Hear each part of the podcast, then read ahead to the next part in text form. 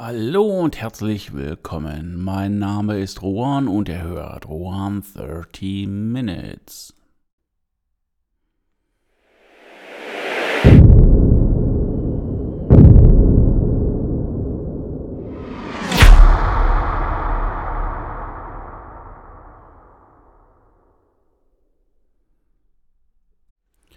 Ist der Hype um die NFTs tot?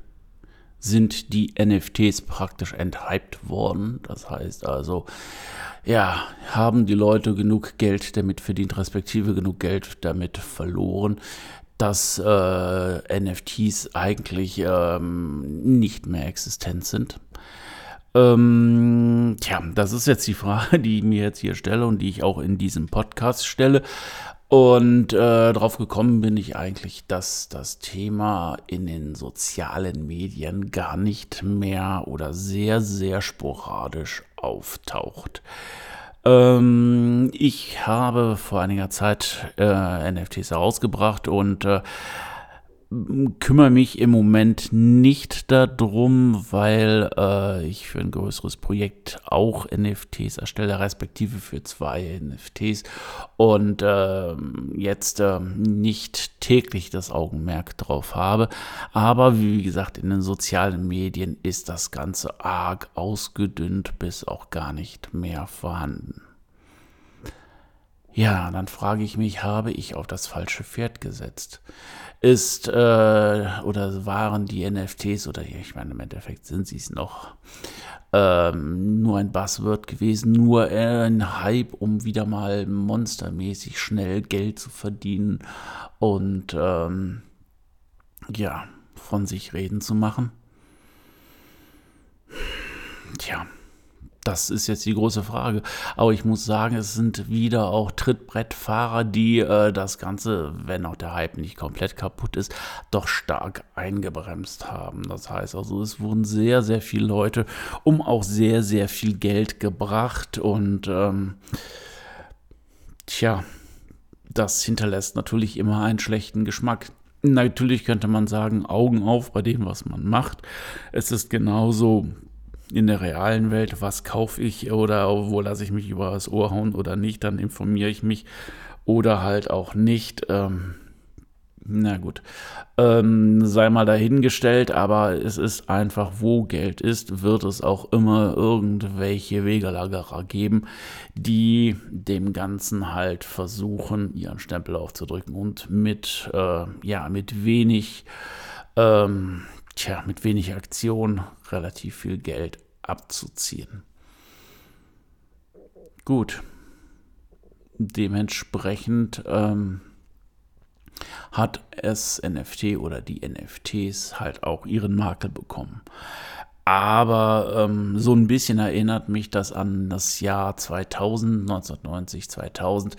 Damals gab es den neuen Markt und äh, ja, das war im Grunde genommen der Tech-Markt, der dann erstmals hier in, Deutschland eingeführt wurde.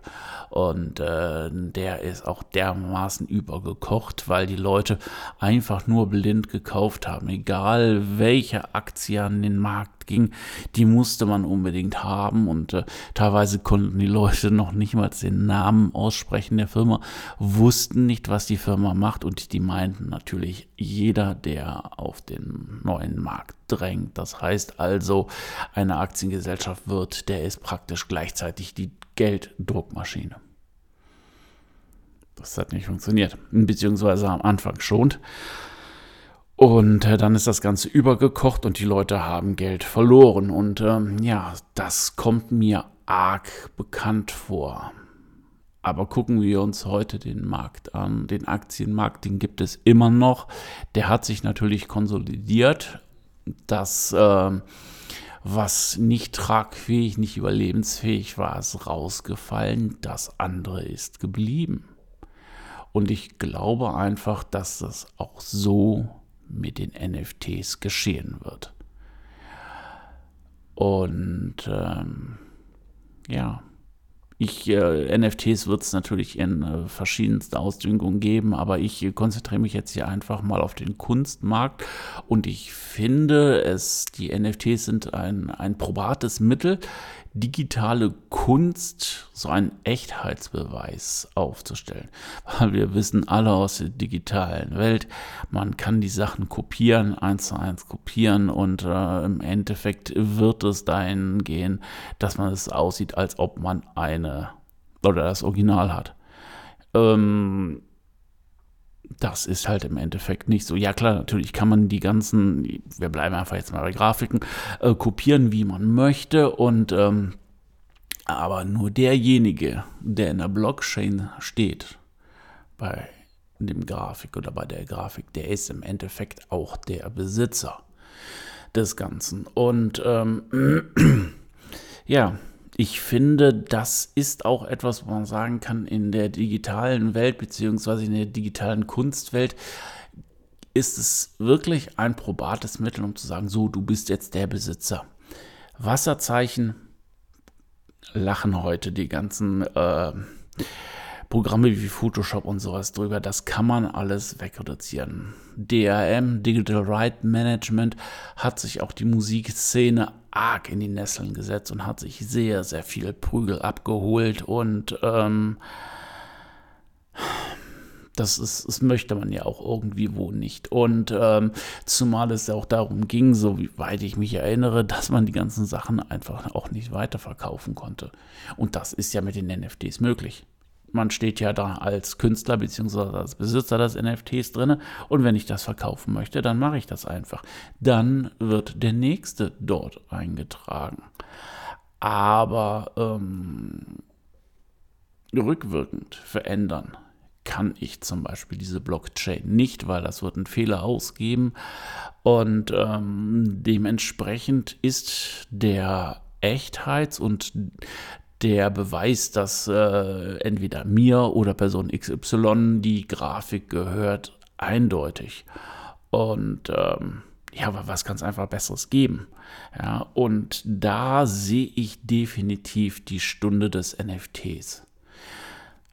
Ob man da jetzt großartig mit Geld macht und ob dann äh, 10.000 Affenbilder in der Zukunft noch äh, gehypt sind oder ob das dann wirklich Kunstwerke sind, die, äh, die es nur einmal gibt.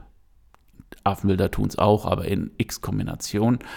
Ähm, sei jetzt mal dahingestellt. Aber für digitale Inhalte ist es für mich immer noch der beste, ähm, die beste Methode, das Ganze auch so sicher zu machen und auch für Künstler, die damit Geld verdienen können, sicher zu machen.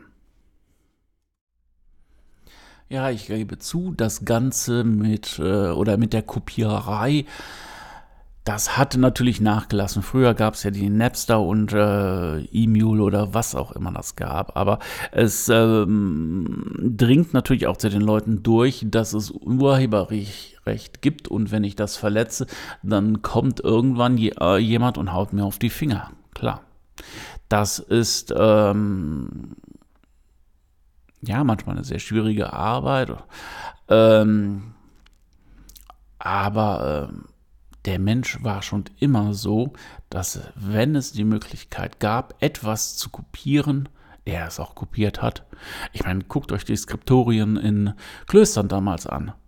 Die haben keine Bücher geschrieben, die haben die ganzen Dinger kopiert. Die haben die Wort für Wort, Pinselstrich für Pinselstrich nachgemalt in dem Sinne konnte Wissen auch verbreitet werden. Das heißt also, Kopien erstellen ist nicht unbedingt immer etwas, ähm, ja, was Falsches. Damit kann man natürlich auch etwas Gutes tun, nur wenn es darum geht, dass ich das dann klaue und mich dann da vielleicht dran bereicher, beziehungsweise Künstler, die halt auch davon leben müssen, ähm, dass ja durch eine Kopie das ähm, ja, klauen oder beziehungsweise dass der Lohn dann minimiert wird, dann ähm, tja, ich denke mal, dann hört das auch auf. Dann ist der Spaß da auch vorbei. Metallica wurde damals ähm, gescholten, als sie dann gegen Napster angegangen sind und dann halt auch die Namen haben wollten von den Leuten, die dann halt die Musik geklaut haben. Ja, Hört sich jetzt erstmal nicht nach cool Heavy Metal an, aber es ist einfach geistiges Eigentum. Und ich glaube, ich habe das zu einem anderen Thema in NFTs auch schon mal gesagt. Die Jungs spielen sich den Arsch ab bis und geht nicht mehr. Die stehen hinter der Musik, sehen teilweise ihre Kinder nicht aufwachsen und äh, dass die dann sagen, hey, das sind unsere Sachen. Ja, wir haben die erschaffen, möchten damit Geld verdienen. Das ist klar. Und äh, jeder, der etwas erschaffen hat und es verkaufen möchte, möchte damit halt auch Geld verdienen. Und ähm, machen wir uns nichts vor. Wir können auch hingehen und sagen, okay, ähm, zum einen verkaufe ich die NFTs und ich kann mich auch selber dann als Künstler, wenn ich das Mint eintragen, dass ich dann halt einen gewissen Prozentsatz noch verdiene und ähm, wenn es weiterverkauft wird und ähm, ja, da verdient man halt im Endeffekt nochmal 10% obendrauf. Es ist auch vollkommen okay. Vielleicht verdient man auch nichts. Vielleicht ist es auch so, dass nicht mehr die Masse gehandelt wird, sondern einfach das Kunstwerk erworben wird und es behalten wird. Aber dann ist es ja auch okay. Dann hat das ja auch seinen reellen äh, oder seinen Wert und ähm, seine, ja, seine Bestimmung. Und äh, ob ich mir jetzt Vergoch an die Wand nagel oder mir ein äh, Simple Toes Ruanda Reich dann irgendwie auf die Festplatte packe oder sowas. Oder in ein Metaverse. Ja, im Endeffekt, äh, die Welt wandelt sich, die Welt wird digital und ähm, dann wird sich auch die Kunst wandeln müssen. Es ist einfach so. Und ähm, wir sollten uns nicht davor verschließen, weil ich glaube, da entgehen uns echt einige spannende Sachen. Und dementsprechend werde ich auch dranbleiben. Ich werde da nicht locker lassen. Ich werde halt auch mit dem Projekt Theater of Curiosity einige NFTs wieder rausbringen. Die sind auch schon in Arbeit und ähm, ja, mal schauen, was das bringt. Ob der Hype wirklich komplett raus ist, ob sich das dann jetzt auf wirklich vernünftige Füße gestellt hat, das wird halt auch die Zeit zeigen. Und das werde ich auch hier immer mal wieder als Thema anbringen. Jawohl. Weil, ähm, ich finde es genauso spannend zu sehen, ob das Ding jetzt untergeht oder nicht. Und ähm, aber ich tief in meinem Inneren glaube nicht, dass ich da aufs falsche Pferd gesetzt habe. So, 13 Minuten sind wieder rum und äh, ja, heute ist einer der heißesten Tage unter der Sonne oder zumindest dieses Jahres und ähm, ja, ich bin ehrlich gesagt auch jetzt froh, weil ich habe mein Aufnahmestudio unterm Dach und unterm Dach ist es immer ein Stückchen wärmer und ähm, ja, vielen Dank, dass ihr eingeschaltet habt. Vielen Dank auch, dass ihr dran geblieben seid und äh, macht euch eine geile Woche. Und äh, tja, bis nächsten Donnerstag dann. Ahoi, euer Ruhan.